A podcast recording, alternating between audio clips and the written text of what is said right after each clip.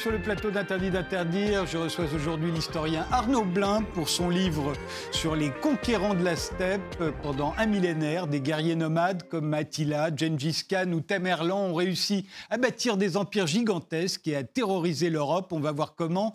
Je recevrai ensuite euh, Arthur Junio pour Saint-Exupéry, Le mystère de l'aviateur, la pièce qu'il a coécrite et mise en scène au Théâtre du Splendide, et Pascal Le Torel, la commissaire de l'exposition Libre Figuration années 80, qui se tient actuellement au musée de Calais avec des œuvres de François Boiron, Hervé Di Rosa, Robert Combas, Keith Haring, Jean-Michel Basquiat, mais aussi des Allemands et des Russes. Et l'on commence tout de suite euh, par voir Arnaud Blin. Euh, voici la photo que vous avez choisie pour illustrer notre époque. Ce sont des vélos électriques. Vous en avez un? Non, je n'en ai pas J'ai plusieurs vélos non électriques. Mais alors pourquoi ce choix? Donc euh, hier, vous m'avez demandé de, prendre de choisir un objet. Et euh, j'étais en train de, euh, de, voir quel choix je pouvais faire en marchant dans Paris. Et tout d'un coup, j'entends un grand bruit de voitures, deux Ferrari qui arrivent, qui font beaucoup de bruit, mais qui vont très lentement, surtout avec le 30 à l'heure, qui sont comme des albatros qui se déplacent. Et il y a un cycliste qui les passe sur son vélo électrique et qui les insulte et qui s'en va. Alors ça m'avait fait penser à une scène d'un film de Dino Risi, Il Sorpasso. Le fanfaron. Voilà, avec euh, Jean-Louis Trintignant et Vittorio Gassman. Il y a une scène où Gassman est donc dans sa, dans, dans sa Lancia décapotable avec Jean-Louis Trintignant. Il passe à un cycliste, un coureur cycliste qui s'entraîne le visage défiguré par la douleur. Il, enfin, il ralentit, il klaxonne, il l'insulte, le traite de ringard et il dit à Jean-Louis Trintignant Je déteste les, cyclistes. Et après, il fonce sur une route toute droite. Euh, il a la vie, euh, la vie devant lui. Quoi. il est le roi du monde. Et c'est vrai que ça s'est complètement inversé. Voilà, donc je me suis dit c'est un chapitre qui, qui, qui, se clôt parce que bon, maintenant, le type dans sa Ferrari, d'abord, il n'arrive pas c'est complètement absurde d'avoir euh, ce genre d'engin. Euh, ça coûte 300 000 euros. Euh, bon, c'est vraiment un peu le symbole de la société de consommation qui démarrait à cette époque. Le film étant, je crois, de 1962 et euh, il pollue. Euh, ah oui, j'ai oublié de dire que quand le cycliste euh, l'a insulté, il y avait des, gens, des passants qui l'ont applaudi. Ça, c'était Paris hier. Hein. Voilà. Donc, on le, à l'époque, on adulait ce genre de personnage. Maintenant, on le méprise. Il a dû mettre une heure pour trouver une place pour se garer, alors que le cycliste a rangé son vélo électrique et avec sa, son application, bon, bah, ça y est. Et d'ailleurs, les héros ne se tuent plus en voiture, d'ailleurs, depuis assez longtemps maintenant, en fait. Hein. C'était la grande mode dans les années 60. Voilà, c'est ça. Et le type qui est libre, c'est celui qui est sur son vélo électrique, qui euh, fait d'ailleurs beaucoup moins d'efforts que le cycliste du film de Dino Risi, puisque, bon, il a... Eh bien, euh, parlons du conquérant de la steppe qui vient de paraître chez Passé Composé. Ça va d'Attila au 5e siècle au Canada de Crimée au 17e. À l'époque, euh, l'Asie était une véritable menace pour les Européens. C'est la dernière fois, au fond, que l'Asie est une véritable menace pour les Européens. Oui, c'est la première et dernière fois, puisque bon, ces cavaliers archers venus d'Asie centrale déferlent euh, sur l'Europe, sur l'Occident. Ils, ils arrivent près de Paris, ils sont à Orléans. Ça, c'est les 1 Les 1, oui, c'est Attila qui combat à côté de Troyes au champ catalonique en 451. Et bizarrement, ben, on ne les reverra plus, ces cavaliers archers des steppes, à l'exception de la Hongrie, de la Pologne, un peu les Balkans, avec, euh, avec les, Mongols. Et, euh, mais c'est surtout euh, l'Asie qui, est, qui va être la proie de, de ces armées pendant un millénaire. alors, qu'est-ce qu'ils ont de particulier? C'est des nomades. Hein oui. bon, c'est des nomades. Et au fond, vous, quand on lit votre livre, on se dit que ça a été un long affrontement pendant quasiment un millénaire entre les nomades et les sédentaires, et ce sont les sédentaires qui vont l'emporter. Oui, au bout du compte. Mais bon, au bout de, de mille ans. Au bout de mille ans. Voilà, après beaucoup de souffrances, après avoir été conquis par euh, un certain nombre d'entre eux. Et ils se succèdent. Hein. C'est bon, euh, nous on connaît Attila, Genghis, euh, peut-être Tamerlan, peut-être un peu Babour. Mais pendant tous ces siècles, il y a une succession de, royaumes ou de mini-empires qui se succèdent en Haute-Asie et en Asie centrale, qui effectuent des razzias plus ou moins importantes sur les, les États sédentaires qui, qui sont les États riches, hein, puisque c'est dans les steppes, bon, c'est un peu la pauvreté. Il n'y a pas grand-chose. Donc, leur avantage comparatif, pour utiliser un terme économique moderne, c'est vraiment leur, leur qualité militaire. Quoi. Oui, sur le plan guerrier, ils sont d'ailleurs assez extraordinaires. Alors, on va voir les principaux. Euh, intéressons-nous à Attila. Attila, c'est déjà un empire gigantesque. Hein. Quand il est défait euh, en 451 au, champ catalonique, euh, donc en, France, voilà, on, voit là l'empire le, d'Attila, c'est énorme. Oui, c'est énorme. C'est éphémère, hein, comme beaucoup de ces empires, parce que bon, ça, dure quelques décennies tout au plus. Il s'effondre à sa mort. Et euh, oui, mais on oublie que c'est un empire qui, est très grand. Nous, on reste un peu concentré sur ce qui s'est passé en Occident. Et euh, tous ces empires sont euh, généralement très vastes. Alors, Attila, c'est quoi? C'est un turco-mongol?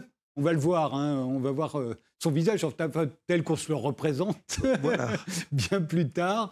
on va voir également ses guerriers en tout cas le souvenir qu'on en a conservé. Euh, la réputation d'Attila va, persévérer à travers les siècles, alors que vous l'avez dit, c'est très éphémère. Hein. Il arrive en France, il est défait, il va ensuite essayer de conquérir Rome et puis il se retire. Et, euh, mais pendant des siècles, on va parler d'Attila et des Huns. Oui, on en parle dans les sagas irlandaises. Ouais. Pour la Première Guerre mondiale, les, Anglais appellent les Allemands euh, les Huns. Donc, alors qu'il est, bon, finalement, D'abord, il n'a pas vaincu les, les Romains. Mais était-il si barbare que l'idée que l'on en a conservée? Euh, oui et non. Bon, c'était une autre culture hein, quand même. Tous, les, tous les contemporains qui décrivent les, les, Huns les, les, décrivent comme étant très différents de tout ce qu'ils connaissent, y compris les, cavaliers archers euh, iranophones, les Alains et, compagnie. donc ils sont, sont, des cavaliers, sont des archers, euh, et ils sont d'une violence extraordinaire. C'était vraiment le cas? Euh, Oui, ils étaient violents parce que leur technique de guerre, c'est le raid ou la razzia. Donc vous arrivez quelque part, vous massacrez tout, vous prenez le butin, vous rentrez chez vous et après vous menacez ces peuples de revenir. Et en général, ils vous donnent un tribut pour, pour qu'on les laisse tranquilles. Et, et Attila, comment était-il bah, Il était comme, on le décrit comme beaucoup de, de ces chefs de guerre d'Asie centrale, hein, petit, euh, trapu, avec euh, une tête très caractéristique. Mais on n'a pas, évidemment, on n'a pas de portrait de lui. On ne sait pas quelle langue parlait les Huns. On ne sait pas si c'était une langue turcophone, si c'était du mongol. On pense, bon, les études récentes euh, penseraient plutôt que ce sont des, ils étaient de langue mongole, mais enfin, on est, on est sûr de rien. Ils Même la bataille des champs cataloniques, qui est si célèbre, on ne sait pas exactement où elle a eu lieu. Non, on pense que c'est à côté de Troyes, mais euh, bon, on n'est pas sûr. Hein. On ne sait pas, en fait. On sait qu'il a été jusqu'à Orléans.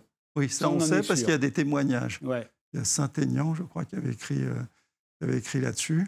Donc on sait qu'il est passé à Orléans et qu'il a affronté Aesius, le général euh, romain, plus qui était allié avec les Goths, avec les Visigoths, et qui les a affrontés quelque part vers la Champagne. et, alors, quand on parle d'empire, est-ce qu'il s'agit d'un véritable empire? Il est véritablement administré, cet empire? Non, c'est pas un empire. Euh, c'est un empire euh, de conquête. Hein. c'est un peu comme l'empire d'Alexandre, quoi. Je veux dire, euh, bon, ils arrivent, ils pillent tout. Euh, ils sont les maîtres sur ces territoires le temps qu'ils y sont, mais après, après leur passage, tout redevient presque normal. Bon, on les oublie. L'herbe ne repousse pas, comme, euh, euh, comme, dit l'adage. en fait, elle repousse, hein, finalement. Alors, il y, a toutes sortes de légendes qui continuent, qui faisaient cuire leur steak sous la, sous, sur, sur, le dos de leur cheval. Alors, c'est vrai, ils faisaient effectivement cuire la viande sur le dos de leur cheval. Ce n'était pas leur unique euh, source d'alimentation, ni même la principale. Hein, c'est surtout le lait qui est leur, leur première source d'alimentation. Euh, mais ça a marqué beaucoup de, des, contemporains. Tous les gens qui les décrivent, depuis Attila jusqu'à Tamerlan, euh, les décrivent en train de, faire cuire leur, leur beefsteak sur la selle. Quelle, quelle influence a-t-il eu, Attila, enfin, cet empire très éphémère qui, qui va jusqu'au fin fond de l'Europe. Hein. Euh, euh, ça, ça, a marqué les contemporains, ça on en est sûr. Mais est-ce que ça a eu de l'influence? Est-ce que ça a eu ça a eu de l'influence en ce sens que bon, l'Empire romain est en bout de course et c'est un peu bon, le champ du cygne, la, bataille des champs cataloniques, où on ne gagne pas la bataille, mais enfin on repousse Attila. c'est un mm. peu le, dernier grand fait d'armes d'un soldat romain. Et après, l'Empire romain, euh, l'Occident en tous les cas, bon, il s'effondre. Alors ensuite, il y a, y a Gengis Khan, est-ce qu'on le prononce Gengis ou Genghis? Euh, Comme on veut. Moi, je dis Genghis, mais enfin, bon. Euh. Alors, on lui rend hommage. Hein, euh, il y a des statues énormes de, de Gengis Khan en Mongolie. et là, on est au XIIIe siècle. Alors, lui, c'est un conquérant absolument exceptionnel, parce que l'empire de Gengis Khan, c'est gigantesque. Alors ça, j'adore. Vous, avez vu, vous connaissez cette, ce monument Oui, j'ai vu des photos. Je n'y suis pas allé, mais Il est très impressionnant. Oui, non, c'est fantastique. Bah, c'est-à-dire qu'il y en a eu pas mal de ces conquérants des steppes, et c'est lui le plus grand, parce que c'est lui d'abord qui conquiert l'empire le plus vaste. Oui, on va le voir, c'est fantastique, hein, en très peu de temps. Hein. Oui. Ça va de du Pacifique à la mer Caspienne, et ensuite c'est consolidé par ses fils. Voilà. Enfin, ses, fils l'étendent même. Oui, la Chine, la Russie, euh, l'Europe. Euh. Voilà, c'est ça.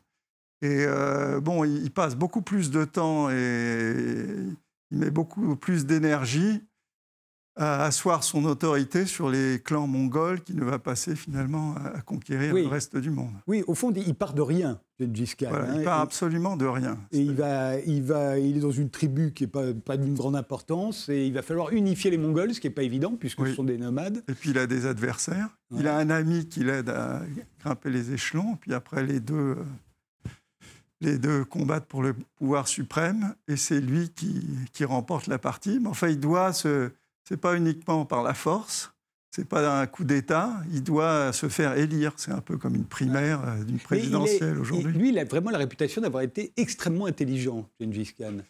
Euh, bah oui, pour accomplir ce qu'il a accompli, euh, il faut être très intelligent. bon, il ne savait ni lire ni écrire. C'était un stratège de tout premier ordre et il était bon dans tous les domaines. C'est-à-dire que aussi bien en termes de renseignement, de logistique, de préparation, de stratégie, euh, tactique, opération. Euh, il était fantastique. Et, les lois qui les dictent sont assez progressistes pour l'époque, notamment en faveur des femmes. Euh, oui, alors les femmes mongoles ont un rôle très important. Sa, propre femme, à lui, Borté, a un rôle, un rôle fondamental dans, dans, la construction de cet empire, puisque quand les hommes sont à la guerre, ce qui sont souvent, ce sont les femmes qui, qui gouvernent en quelque sorte. Et euh, ce sont elles qui décident de la succession. Euh, elles participent, pour certaines d'entre elles, euh, aux campagnes militaires. Beaucoup suivent avec leurs maris et leurs enfants. c'est le cas des, des, nomades. C'était déjà le cas sous Attila. Hein. En fait, ils arrivent avec leurs femmes et leurs enfants. Voilà, c'est ça. C'est très différent des croisés. Hein. Voilà, c'est ça. Donc elles ont une part très active. Et tous les, tous les voyageurs occidentaux, quand ils arrivent là, c'est une des premières choses qui, qui remarque, euh, c'est le rôle des femmes euh, dans cette société. Alors, euh, ces trois fils ensuite vont prendre le relais. Et donc, la Chine, la Chine devient, devient une colonie mongole. et puis ensuite, c'est Kubilai hein, qui. Voilà, c'est ça. Alors, il est, il est le premier. Qui, qui, enfin, avec, avec Kubilai, a arrivé à conquérir toute la Chine. Parce qu'en général, ces, cavaliers archers d'Asie centrale, ils se cassent les dents sur la Chine. C'est contre eux qu'avait été dressé le mur de. voilà, les murs de Chine, d'ailleurs. Oui, tout à fait. Et euh, alors, eux aussi, ce sont des cavaliers archers. Hein. On a l'impression qu'il n'y a pas eu de, de, progrès fondamentaux euh, au niveau militaire euh, depuis Attila. non, bon, il y a l'étrier hein, que n'avait pas Attila. Euh, mais euh, sinon, non, c'est la, la, même technique. Mais bon, euh, quand vous êtes meilleur que toutes les armées du monde, il n'y a pas de raison de, changer de technique. La seule, le seul apport, c'est qu'ils acquièrent les techniques de siège des, des peuples qui, conquièrent. On dit qu'ils inventent la guerre bactériologie qui catapulte des vaches. alors je ne sais pas s'ils l'inventent, mais ils l'utilisent. Et bon, ils l'ont notamment utilisé contre des Génois en Crimée sur le port de Crimée de Caffa. Et ça serait une des causes de la, de la peste noire. Qui... Oui, puisqu'il catapulte des animaux euh, morts de la peste euh, dans les... Des cadavres même. Des, cadavres, qui ont la peste, voilà. Oui, oui, absolument. Et il y a des relations d'époque qui d'ailleurs décrivent comment tout ça s'est passé. Alors eux, ils vont arriver jusqu'en Pologne euh, et en Hongrie. Hein, euh, voilà, donc ils viennent une première fois en Russie sous Genghis Khan en, 1223. Ils battent les Russes à plat de couture, puis ils, reviennent en Mongolie. Et le général qui avait participé à cette campagne, Sobodei, euh, ça le démange de revenir en, Occident. Il pense qu'il y a des, choses à conquérir, qu'il y a des richesses. Et euh, avec le fils de Genghis Khan, Ogodei, il organise une, euh, grande campagne vers la Russie, puis vers l'Occident. La Russie, ils vont établir la Horde d'or qui, va, qui va y rester pendant assez longtemps. Hein. Mais ils sont arrêtés en Europe, euh, ils sont arrêtés assez vite. Alors, ils ne sont pas du tout arrêtés, en ah fait. non, non. Ils, bon, ils écrasent les Polonais et les, les Hongrois. Les Hongrois lors de deux batailles euh, qui se déroulent euh, en 48 heures.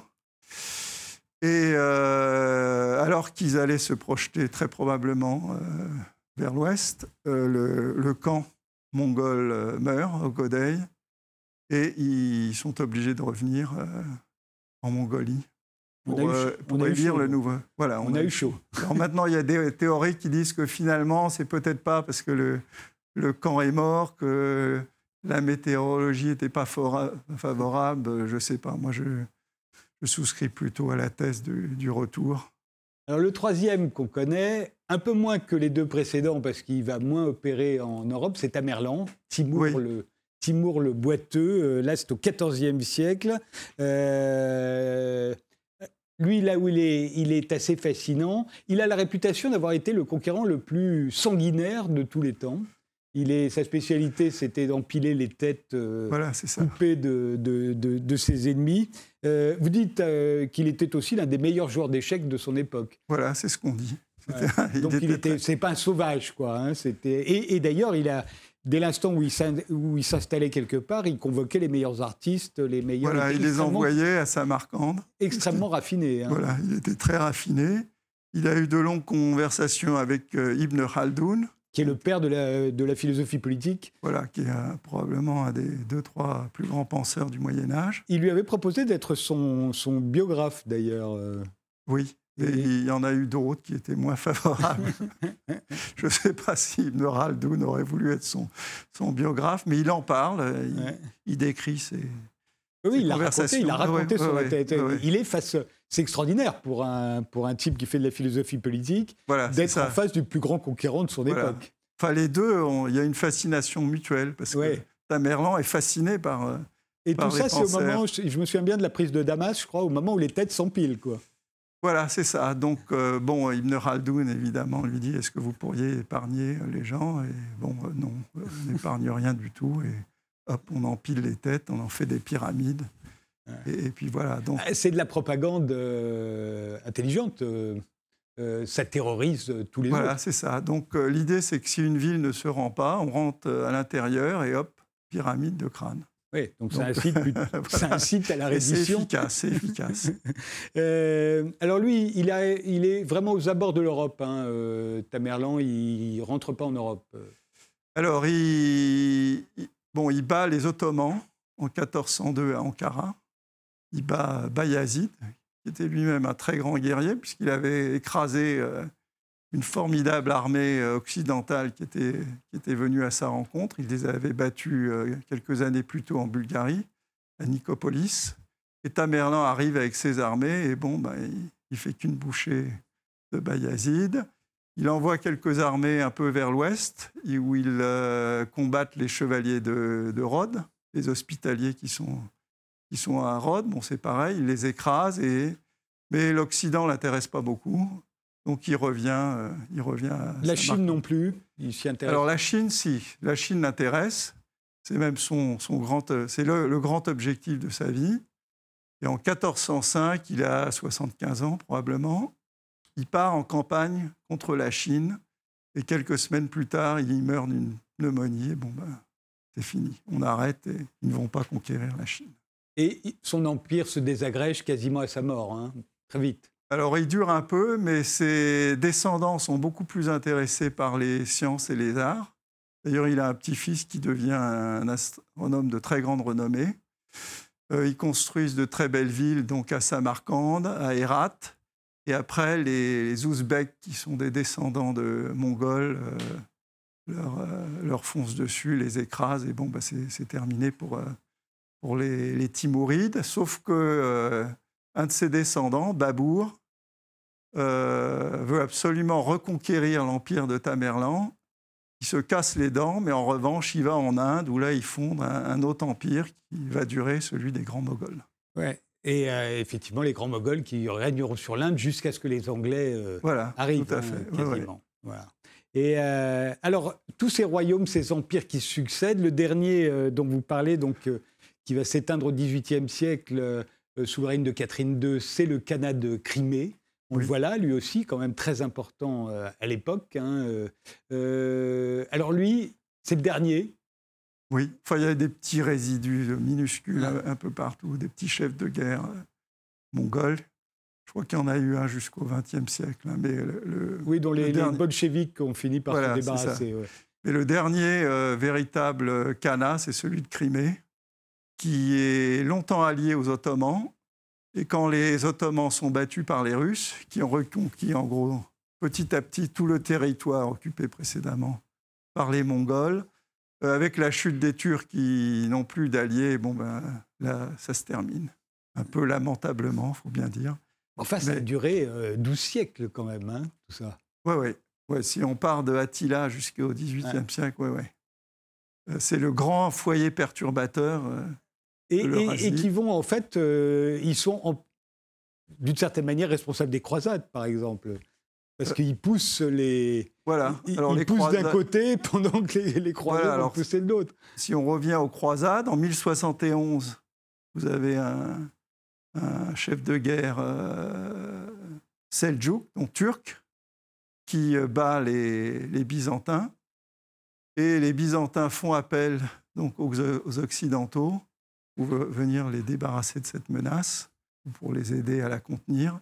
Et c'est là que va commencer euh, l'idée d'envoyer des, croisés. au fond, les perturbations dont ils sont responsables ont des conséquences parfois très lointaines. Oui, oui, tout à fait. Bah, sur la Chine, bon, l'histoire de Chine est bercée par, par celle de, de ces cavaliers des steppes, euh, celle de l'Inde aussi dans une certaine mesure, euh, la Perse, euh, et puis même les, autres empires, les Ottomans et les empires qui étaient là avant, les, les Seljoukides, ils sont euh, les Mamelouks combattent euh, contre les Mongols. Leur grand ennemi, leur grand adversaire, c'est pas les croisés, c'est les Mongols. Qu'est-ce qui vous a amené, Arnaud Blin, à vous intéresser à, tous ces nomades? Vous aviez fait déjà une biographie de Tamerlan bah ça, ça m'intéresse depuis toujours. J'ai écrit des articles dans ce, ce livre euh, sur Tamerlan. Euh, et bon, ce qui m'intéresse, ce sont les grands euh, bouleversements géopolitiques hein, dans l'histoire. Et bon, tous, les, tous les grands mécanismes qui opèrent ces jeux entre États, hein, ce qu'on appelle les relations internationales, qui ne sont pas toujours de très bonnes relations d'ailleurs. Et dans toute cette histoire, bah, franchement, je pense que l'histoire des cavaliers turco-mongols, c'est celle qui a, qui a le plus euh, de conséquences sur, euh, ces relations. Et ça euh, va à rebours de ce qu'on imagine, parce qu'au fond, on en a gardé un souvenir terrorisé en Europe. mais on a l'impression que ça n'a eu aucune conséquence. Au fond, ils sont arrivés puis ils sont repartis. Voilà, c'est ça. Alors qu'en fait, ils ont bouleversé le monde. Voilà, ils ont bouleversé le monde, y compris le nôtre, hein, puisque et ça s'est répercuté, mais indirectement la plupart du temps, euh, sur l'Occident, mais euh, les autres peuples, euh, allaient parler aux Géorgiens et compagnie, ou aux Hongrois d'ailleurs, et bon, ils s'en souviennent. voilà, ils s'en souviennent. Mais, mais je trouve que les personnalités, notamment, alors peut-être parce qu'on les connaît mieux, Gengis Khan et, Tamerlan, sont absolument fascinantes. Attila, j'ai l'impression qu'on en sait moins. Oui, on ne sait pas grand-chose de lui, donc c'est beaucoup plus dit. Puis à l'époque, bon, la perception de ces gens-là change. Euh, à l'époque d'Attila, c'est vraiment des. Enfin, on les décrit comme à moitié hommes, à moitié bêtes. Euh, donc, ce sont c'est pire que des barbares. Et après, ça évolue. Les, Mongols, on a longtemps espéré que ça serait nos grands alliés contre les musulmans. Donc là, ils, deviennent beaucoup plus gentils. Le portrait qu'on fait d'eux beaucoup plus positif. Et il faut se souvenir que Marco Polo, quand il décrit la cour de Chine, en fait, c'est les Mongols. Voilà, c'est Kubilai. Voilà, c'est Kubilai, le fils de. Et d'ailleurs, la description de, de Kubilai, elle n'a rien à voir avec la description qu'on faisait auparavant euh, d'Attila ou, même de, de, Genghis Khan. Oui, oui, c'est un personnage absolument alors ultra puissant et super raffiné. Voilà, c'est ça. et euh, bon, on pensait qu'il y a une légende comme quoi les Mongols seraient, euh, se seraient convertis au, au, christianisme. Donc on a longtemps cru, c'est à l'époque des croisades, hein, on a longtemps cru que ça serait des alliés naturels contre les musulmans. Ça donné la légende du, royaume du prêtre Jean. Voilà, tout à fait. Les croisés pensaient qu'il y avait un royaume chrétien quelque part. D'ailleurs, il y a une lettre euh, apocryphe qui a été écrite sur ce royaume. Et le prêtre Jean devait venir et, sauver euh, la chrétienté de, l'islam. Les conquérants de la steppe, d'Attila au Canada de Crimée, du 5e au 18e siècle, c'est euh, le nouveau livre d'Arnaud Blin qui vient de paraître aux éditions Passé Composé. On fait une pause. Merci Arnaud Blin. On fait une pause et on se retrouve juste après avec Arthur Junio.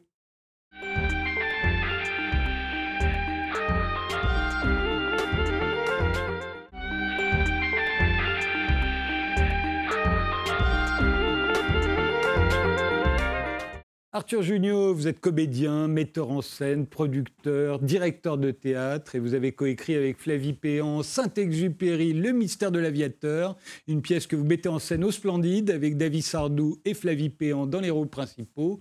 Voici l'image que vous avez choisie pour notre époque. C'est la fameuse gourmette. La fameuse gourmette faut que j'en parle, je suppose. Bah oui. Parce que moi, il se trouve que là, je peux lire Antoine de Saint-Exupéry. C'est la gourmette de Saint-Exupéry qu'on a fini par retrouver. Ouais. Bah, en fait, c'est grâce à cette anecdote euh, qu'on a eu envie d'écrire la pièce avec Flavie. En fait, pour résumer très rapidement, il disparaît en mer en, le 31 juillet 44. Pendant 50 ans, mystère, et énormément de théories. énormément de théories. On les oublie aujourd'hui parce que. C'est-à-dire qu'à l'époque, on s'est dit peut-être qu'il est parti pour rejoindre une de ses maîtresses. Est-ce qu'il il, s'est suicidé parce qu'il avait le blues? Est-ce qu'il s'est fait tirer dessus? Il y a même l'hypothèse s'était abîmé en mer et il avait été repêché et torturé par les Allemands. Enfin, il y a eu plein, plein, plein de mystères. En fait, c'est une telle vedette, Saint-Exupéry, hein, puisque Le Petit Prince, c'est le livre le plus lu, le plus traduit après la Bible, oui, euh, qu'on ne peut pas penser qu'il est mort normalement en guerre comme n'importe quel pilote de chasse. On ne peut pas le penser, et puis on ne savait pas en plus où. Parce qu'il était parti, et puis c'était quand même une époque où il y avait moins de, technologie. Et euh, enfin bon, bref, donc il disparaît en mer. Pendant 50 ans, on ne sait pas ce qui se passe. Et moi, et en, 98, il y a un pêcheur euh, euh, qui est au large de Marseille, dans, son filet de pêche, retrouve cette gourmette. Oui, je me souviens encore. Et, moi, j'étais passé à côté de cette anecdote. Ah, moi, je me souviens encore. Je ne revenais pas qu'on puisse remonter la gourmette de Saint-Exupéry. Et en fait, on était en 98, euh, juste après la Coupe du Monde. Je pense que j'étais encore en train de, de décuver. Enfin bon, et voilà, j'étais, j'étais jeune adulte, donc voilà, cette anecdote m'était un peu, voilà, elle était un peu passée comme ça. Et puis je, dîne avec un carotte qui me raconte cette anecdote. Et donc, ce pêcheur trouve cette gourmette. Grâce à cette gourmette, ils vont retrouver l'avion euh, de, de Saint-Exupéry. Grâce à cet avion, donc ils ont la position. Grâce à ça, ils vont, avec les homologues allemands et les bons, les, bons rapports qu'on a maintenant avec nos voisins, ils retrouvent la, personne qui était là et qui avait dit bah, j'ai euh, tiré sur un avion. Ils vont voir cet homme qui est un vieux monsieur en disant bah voilà, vous avez apparemment abattu euh, euh, Saint-Exupéry. et là, cet Allemand s'effondre en disant mais c'est pas possible. le Petit Prince, c'est mon livre de chevet. Saint-Exupéry est un héros. Il fait une conférence de presse et il dit si j'avais su, je n'aurais pas tiré. Et je trouve cette anecdote tellement incroyable. Et le hasard de, retrouver cette gourmette dans un filet de pêche, enfin, on est vraiment.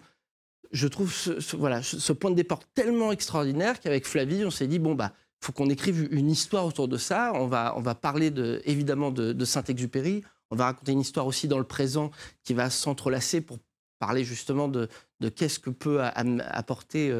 Saint-Exupéry. Et ce qui est intéressant, c'est que nous, on ne traite pas vraiment l'auteur, on traite vraiment l'homme, l'aviateur, l'aventurier, et de se dire, voilà, qu'est-ce qu'aujourd'hui cet homme peut nous apporter euh, en plus de son œuvre? On va regarder le teaser.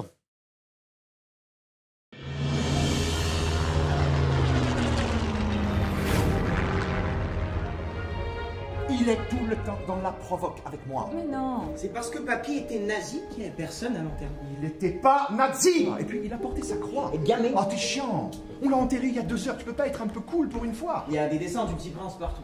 Il était fasciné par Antoine de Saint-Exupéry. Si tu t'étais intéressé à lui cinq minutes, tu le saurais. Il a eu une vie incroyable, pleine d'aventures. Le moteur est en feu. Le gosse, aux commandes de son grippin, réussit à faire un deuxième tour de piste et se pose comme une fleur. Je vous fais chevalier de la Légion d'honneur au titre de l'aéronautique. Antoine a ouvert de nouvelles lignes d'aviation.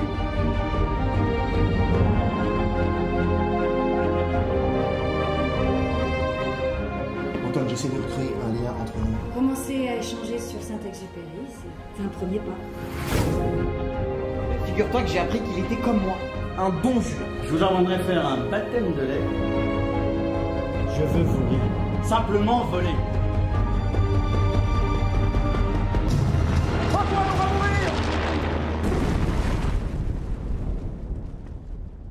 Comme disait mon bon ami Jean Mermoz, paix à son âme, l'accident pour nous, ce serait de mourir dans un lit. En tout cas, il pourra plus jamais piloter. Ce serait suicidaire après ce que son père vient de. Oh, c'est mal me connaître, mademoiselle. Alors en fait, Arthur Junio, vous l'auriez écrit pour le cinéma, on vous aurait dit c'est beaucoup trop cher. Oh, bah, je l'aurais pas écrit pour le cinéma. Mais maintenant, en revanche, on peut le faire au théâtre. On peut faire du cinéma au théâtre d'une certaine manière. Oh. Et c'est beaucoup plus facile. Ouais, c'est-à-dire que c'est- comme euh, bon, les romans, c'est encore plus simple. C'est vrai que si on veut écrire un, éléphant qui vole et qui, qui écrase un building, bon, bah, ça prend quelques lignes. Nous, c'est un petit peu plus compliqué. Il faut quand même créer une scénographie, mais c'est vrai que on n'a pas de limite euh, avec euh, un peu de vidéo, avec des astuces, des décors qui s'ouvrent, etc. On peut, on peut se permettre des. des- On peut des- faire le biopic d'un aviateur. on C'est peut quand faire le biopic d'un aviateur, tout à fait. Et C'est vrai que ça aurait été pe- peut-être plus compliqué aussi. au cinéma. Alors, il se trouve que j'ai été assise à votre place Mélodie Mouret, que vous connaissez bien, puisque elle, euh, elle a fait la course des géants euh, au Bélier parisien, un théâtre que vous dirigez. Et, euh, et je lui disais que pour moi, il y avait une vraie tendance euh, depuis quelques années, incarnée un peu symboliquement par Alexis Michalik, euh, on a l'impression que les gens qui font du théâtre euh, en France euh, veulent faire la course avec le cinéma. Plus faire la course avec le cinéma qu'avec Shakespeare, au fond. Oui, alors, est-ce qu'on veut... alors la course avec le cinéma, en tout cas, je pense qu'on est aussi une génération qui a été élevée avec le cinéma et avec notamment les séries, les séries feuilletonnantes où tout d'un coup on veut savoir ce qui va se passer, où ça va très vite. Et, on revient et- en arrière beaucoup. Oui, on revient en arrière, le passé, les flashbacks, etc. Et c'est vrai que d'avoir été élevé là-dedans comme spectateur, je pense que ça nous ça crée des auteurs qui sont dans ces rythmes-là aussi. Mais c'est vrai qu'en 1h25, on, on traverse 70 ans, on règle trois conflits, euh, il y a la guerre, il y a plein de choses. Et puis il y a une autre Et- tendance aussi qui est également dans la littérature, c'est qu'on a tendance à, à vouloir raconter la vie des hommes illustres. et euh, nombre de romanciers euh, français et de romancières d'ailleurs se mettent à la place de telle ou telle personnalité. Et, et on retrouve ça dans le théâtre. Euh, C'était Rostand euh, Oui. Euh, là, c'est ouais. Saint-Exupéry. Il y a une tentation. Vous avez envie de parler du réel. Vous n'avez plus tellement envie de faire des pièces d'imagination. Bah, on, en, on en fait aussi. Je pense qu'on on- on- on mélange. Après, je pense que c'est des, des- des- c'est des rencontres avec des, avec des, des personnalités, des personnages qui, qui sont tellement. Ces personnages sont tellement inspirants.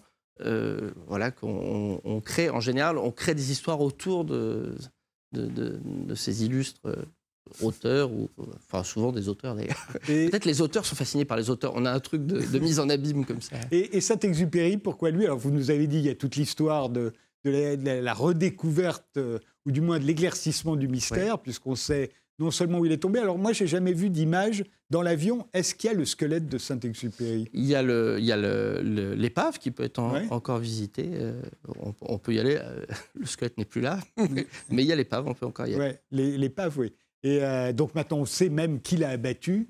Et, et lui aussi le sait, ou en tout cas l'a su. Il l'a appris, le pauvre. Et, et je ne sais plus ce que je voulais dire d'ailleurs. Mais euh, oui, vous, vous aviez un rapport avec Saint-Exupéry, c'est le Petit Prince. euh, Alors moi j'avais un rapport, je pense comme la majorité français, du Petit Prince, de, de cette fable. euh, où on se dit ah tiens c'est joli, c'est comme un peu. Vous disiez tout à l'heure que c'est le, le roman le plus vendu après la, la Bible, enfin l'œuvre. Et Un peu comme la Bible, c'est un peu une. euh, bon, pour moi, alors je C'est vais peut-être fable. des gens. Non, mais C'est- c'est que c'est c'est une, euh, une, espèce de, de- une espèce de guide de conduite, un peu. Ouais. Pour- Pour moi, la Bible a un peu ce, ce côté-là de dire voilà, il faut essayer de faire le bien, il faut essayer de faire. Et je, je trouve que le, le petit prince a un peu ça, c'est-à-dire attention, il faut garder son âme d'enfant, attention, l'argent règle pas tout. Enfin, il, il a à, à sa manière, euh, euh, voilà, euh, il y a ses codes de conduite. Et je trouve que pour après avoir étudié la vie de Saint-Exupéry, parce que sa vie est passionnante, on parle de- là on a parlé de sa mort au début, mais sa vie est dingue. Oui, surtout Ah, ah. qu'après avoir passé son brevet de pilote quand il fait son service militaire à la fin des années 20, euh, il a beaucoup de mal à trouver du travail parce qu'il a raté tous ses examens. Oui. Et il est représentant placier. Il, Il devient commercial et c'est dans des camions. Oui, mais à 12, ans, à 12 ans, il prend de l'argent sans prévenir sa mère et, et il va se faire. euh, Il, se- paye un, un pilote pour faire un, baptême baptême. de l'air. À, à 12 ans, enfin, il s'est scratché mais, euh, 25 fois. Il a fini avec un bras Mais je crois il- qu'il il était piloté avec bon un bras. Alors, je sais pas. Je, je sais Peut-être pas. que sa réputation d'écrivain déjà d'avoir. fait qu'après on a dit qu'il n'était pas très bon pilote. mais- Ouais, peut-être les, les- le problème c'est toujours pareil, c'est-à-dire que les, les pilotes étaient jaloux de, les- de- de- de l'écrivain, les écrivains étaient jaloux du pilote. On se souvient Mais- du Petit Prince, mais il a écrit de grands livres Oui, oui, d'aviation, euh, Courrier de Sud, nuit, Vol Courrier de Sud, etc. Mais, mais c'est vrai que on- on est quand même sur un, un- un homme, son, des, enfin, il y a 15 000 anecdotes, mais c'est passionnant. Son, quand il s'est marié avec Consuelo, la première fois, ils ont annulé le mariage parce qu'il pleurait tellement qu'elle a dit Je ne veux pas me marier avec un homme qui pleure. Ils ont annulé, ils ont recalé, dé- décalé le mariage. Euh, il y a une anecdote formidable avec un. on lui offre un, bébé lion euh, quand ils sont à Dakar. Et le lion commence à, paniquer dans l'avion parce qu'il est ja- évidemment jamais dans un avion. Et donc Syntex. Et donc le, le, le- lion part jusqu'à ce qu'il soit assommé et puisse terminer le voyage. Son mécanicien André Prévost. Enfin, il y a. Il y a tellement d'anecdotes. Et on a été obligé de, de couper, sinon ça faisait un Wikipédia d'anecdotes. Donc il fallait quand même raconter une Ouais. histoire. Mais sa vie. Mais est- le lion vous aurait pas fait peur euh, sur la, sur la scène du théâtre euh, des Villes. Évidemment, mais il y est, vous verrez. le, le lion est présent, évidemment. Mais, et une fois qu'on connaît sa vie, parce que justement, on a dû étudier euh, sa vie vraiment en profondeur, l'œuvre du Petit Prince prend une ampleur extraordinaire. Et, et parce qu'on se rend compte de tout ce qui est de lui, de tout ce qui est son vécu. Enfin voilà, et c'est c'est absolument passionnant. Enfin moi, je, suis euh, passionné par, l'homme, euh, euh, l'aventure. Enfin voilà, et, l'idée, c'est de dire comme aujourd'hui un môme qui serait sur son portable toute la journée, de dire bah, je vais te raconter l'histoire d'Indiana Jones et tu vas décrocher un peu de ton téléphone. Et bah, avec Saint-Exupéry, on n'a même pas besoin de prendre une fiction, on peut prendre l'histoire de Saint-Exupé- Saint-Exupéry et passionner toute une, génération grâce à ça. C'est donc au théâtre du Splendide, un théâtre que vous dirigez pas. hein. Euh, pas tout à fait. et et c'est alors soit à 21h, soit à 16h30. hein. C'est ça, c'est à 21h, à samedi, le, à samedi à 16h30 et 21h. voilà. Eh bien, bonne chance pour la suite. Eh ben, merci Frédéric.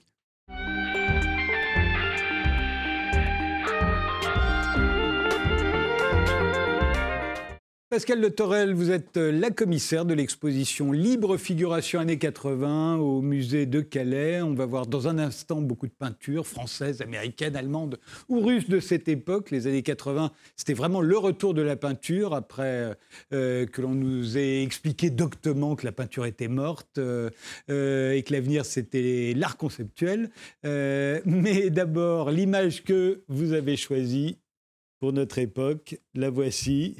Pourquoi pas de la peinture.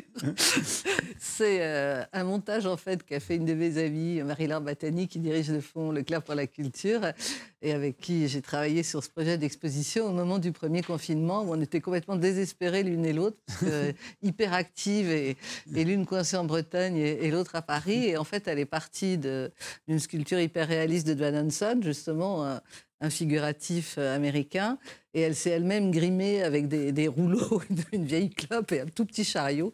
Et euh, j'ai trouvé que c'était une espèce de dérision à la Groucho Marx et à la Woody Allen, et, Ouais.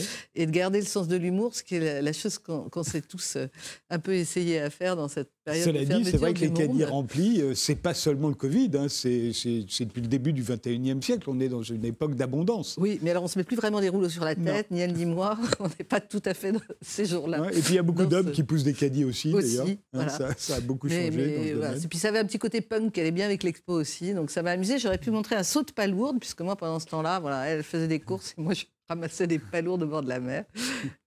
Alors revenons aux années 80 et l'exposition Libre Figuration au musée de Calais. Qu'est-ce qui se passe à ce moment-là sur la scène artistique en Europe et aux États-Unis?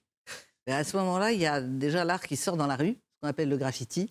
D'ailleurs, c'est le, c'est le nom, alors Figuration Libre, c'est le nom en France, euh, ou Média Peintre un peu plus tard. Et puis, euh, les Allemands vont s'appeler les Nouveaux Sauvages. Et les artistes américains, on va parler du graffiti pour Keith Haring, pour, euh, pour Basquiat, etc. Et puis, pour tous ceux qui les, qui les accompagnent, c'est le moment où, en fait, c'est un peu le street, ce qu'on appellerait aujourd'hui le street art, mais le graffiti, c'est aussi sur des... euh, c'est aussi sur un support qui est un support de, peinture. Et donc bah là, on voit la, salle avec les artistes américains ou là les, les ripoulins. Et en fait, l'idée, c'était de sortir de l'art du chevalet, d'aller véritablement dans la rue, mais pas en mode impressionniste, euh, en mode euh, sampling, en mode liberté, d'aller dans le métro, euh, comme le faisait Kissaring, et de, et de, de s'exprimer un peu sur tous les supports, y compris sur les murs du métro, sur les murs dans la Mm. rue, puis d'être libre, en fait. C'est c'est le mot libre qui est très important. C'était c'était la période punk, et, et c'était l'idée de, de faire un peu des choses pas très autorisées. Ce qu'ils ont euh, à peu près tous en commun, que la plupart d'entre eux, en tout cas, en tout cas les meilleurs, ils sortent pas d'école de, euh, ils sortent pas des beaux arts, ils sortent pas d'école. hein. Non, alors, les beaux-arts où je travaille à l'époque, c'était considéré comme un peu ringard. Et même d'ailleurs, un, un artiste comme Roberto Cabot, qui, qui est le brésilien de, de cette exposition, euh, il s'est fait virer des beaux-arts. Euh, alors, c'était plus aux arts déco, c'est dans des écoles en province. Ça, c'est pour la France. Euh, à New York, oui, Kissaring et Basquiat font quand même un peu des, des études d'art. Mais sinon, pour la plupart, en tout cas, par exemple, en Russie, c'est pas du tout des artistes officiels. Ils sont à Saint-Pétersbourg. Et ce sont des artistes qui se forment eux-mêmes, euh, mais qui ont tout de même une culture artistique. On n'est on pas dans juste la signature, on n'est pas dans, dans, justement dans le street art, on est tout de même dans des artistes qui ont une Oui. culture de l'histoire de l'art. D'ailleurs, euh, que ce soit Basquiat aux États-Unis ou Boiron en France, ils vont revisiter l'histoire de l'art, hein, l'un comme l'autre. hein. Et puis, euh, et puis- ils savent de quoi ils parlent. Mais, Voilà. euh, mais c'est vrai qu'ils arrivent. Alors, justement, commençons par la France, la figuration libre. Voilà un des premiers tableaux de, de François Boiron. Euh, le suivant, c'est La Grotte. Alors, je l'aime particulièrement parce qu'il est à moi. Je l'ai prêté pour cette. Alors, c'est pas celui-là. Non, celui-là. celui-là est formidable aussi. Mais Ouais, c'est ce qu'on appelle, ça Il y a de logo. Voilà, La Grotte. Voilà, ouais. Je l'adore. Ça, c'est en Je l'ai Bretagne. prêté, il ouais. manque un peu. Je suis content de le revoir. Il va, revenir encore, encore quelques mois parce qu'on fait durer les, On les va voir également euh, Combas, puisque la figuration libre en France, c'est Boiron, Combas, Di Rosa, Blanchard et quelques autres. Là, c'est un des premiers tableaux de. Et Catherine Violet. Et voilà. Euh, là, c'est un des premiers tableaux de Combas.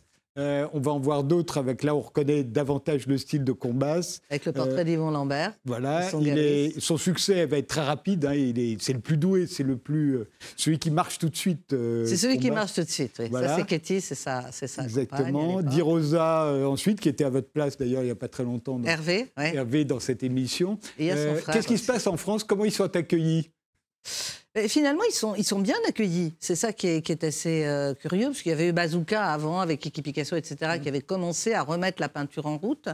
Euh, et, et tout d'un coup, ils prennent le devant de la scène. Et ils ont vraiment la lumière. C'est le moment Ils sont très jeunes, hein, ils ont 20 et quelques années. tout jeunes. Ils sont Mm. absolument tout jeunes, euh, mais ils vont être exposés tout de suite. Et, et ce qu'il faut savoir, c'est que par exemple, un artiste comme Robert Combas, il est tout de suite acheté par un des plus gros marchands du monde aujourd'hui, qui est Martin Kippenberg.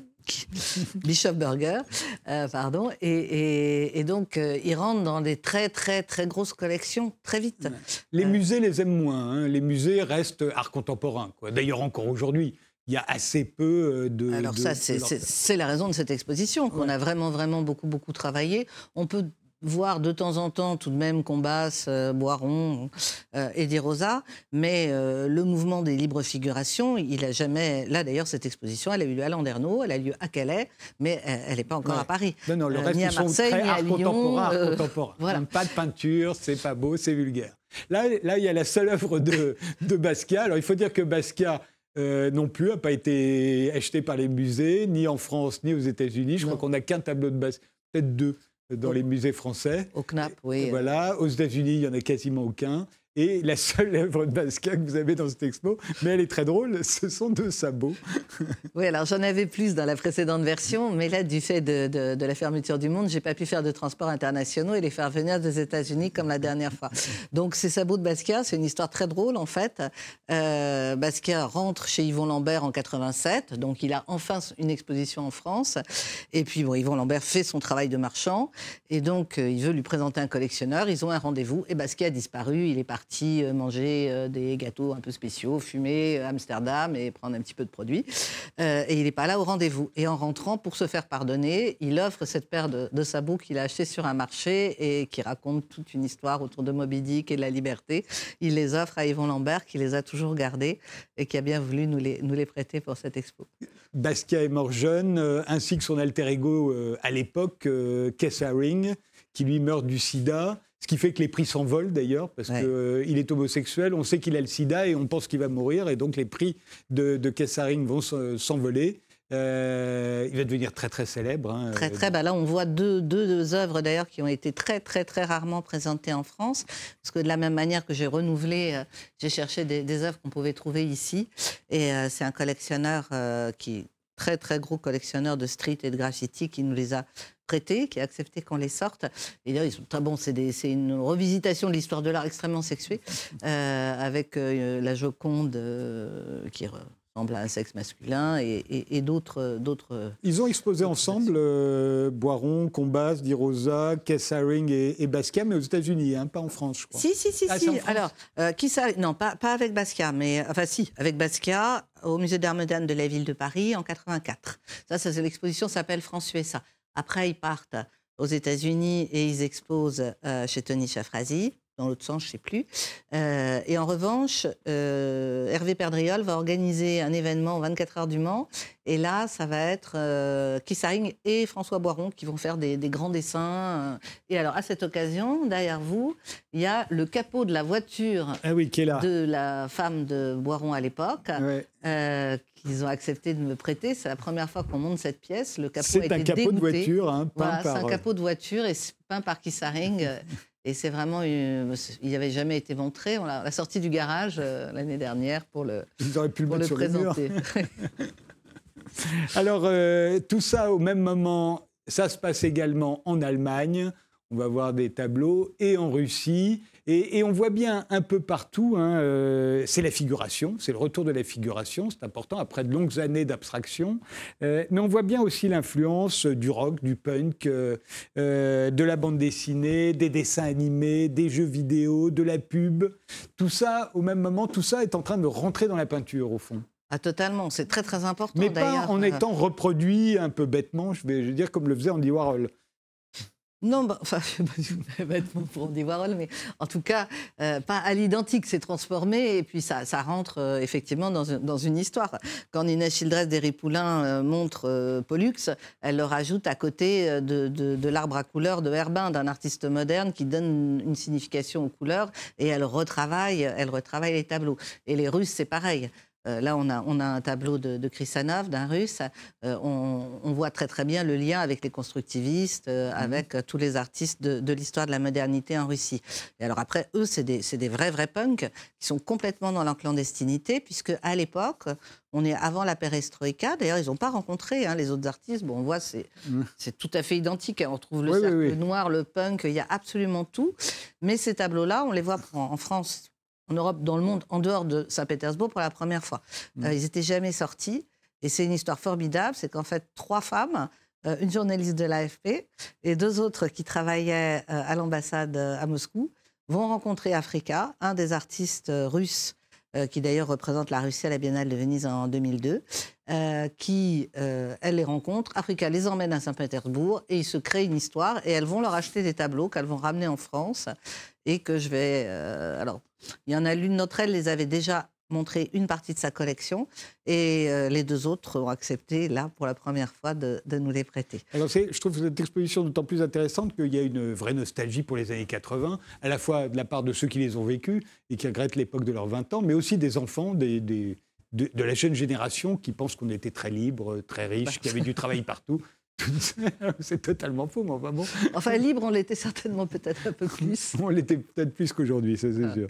Et, euh, mais je veux dire par là que la, la- la dimension euh, plastique euh, et surtout la peinture de cette époque a joué un très grand rôle dans l'esthétique des années 80.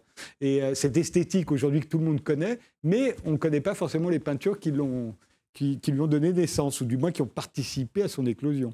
Ah, tout à fait. Ben là, on a un exemple absolument il a disparu. Oui, Ça, la précédente. Si on peut revoir le précédent avec, euh, avec oui, la, c'est avec la Luciano couverture d'actuel voilà. La couverture d'actuel avec Nina Hagen. On a des artistes punk, on le disait, qui font un, con- un concert. On voit la petite photo de Nina Hagen avec euh, Luciano Castelli et Salomé. Donc, ils jouent dans des concerts.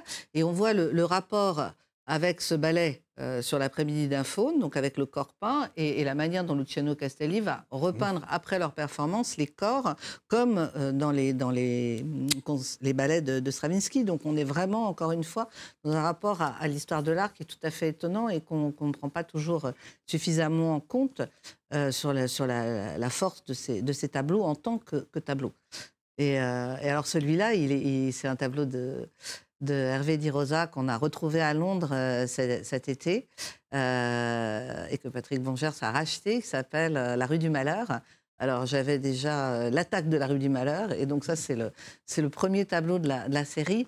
Et c'est vraiment cela, bon, c'est Montmartre, on voit peut-être pas très très bien, mais c'est une rue avec des prostituées, et puis tous les petits personnages qui sont sortis des BD et qui réinventent et, qui se réapproprient, auxquels il donne vie et que son frère va transformer en sculpture. Et donc on a, on a tout ça aussi dans l'exposition, Euh, et puis aussi avec des, des objets euh, de l'époque, parce qu'à Calais, il y a deux musées. Il y a le musée des beaux-arts et il y a la Cité de la mode et de la dentelle. Et comme euh, ma première version d'expo rentrait pas dans un des musées, j'ai pu euh, avoir le- la déployer sur les deux. Et pour créer un lien avec la mode, on a demandé à tous ces artistes de chercher dans leur grenier. Et ils nous ont retrouvé euh, ce qu'ils portaient à l'époque, c'est-à-dire des blousons peints, euh, des caisses de moto, euh, des, des- des rangers peintes, enfin un vrai... euh, C'était partout. Elle tient, elle sera jusqu'à quand? Elle est jusqu'au 2 janvier. Parce qu'on fait, on fait durer euh, l'exposition longtemps. Donc à la fois au musée des Beaux-Arts et à la Cité de la Dentelle et de la Mode, les deux à Calais. Merci euh, Pascal Le Torel et euh, ben, merci de nous avoir suivis et rendez-vous au prochain numéro.